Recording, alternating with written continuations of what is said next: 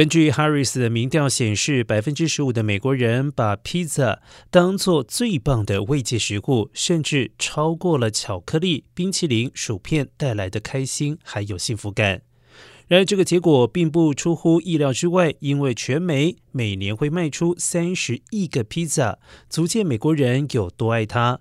而在这之中，Pepperoni 口味最受到欢迎，其次是 Extra Cheese、Mushrooms、Onions。以及 sausage。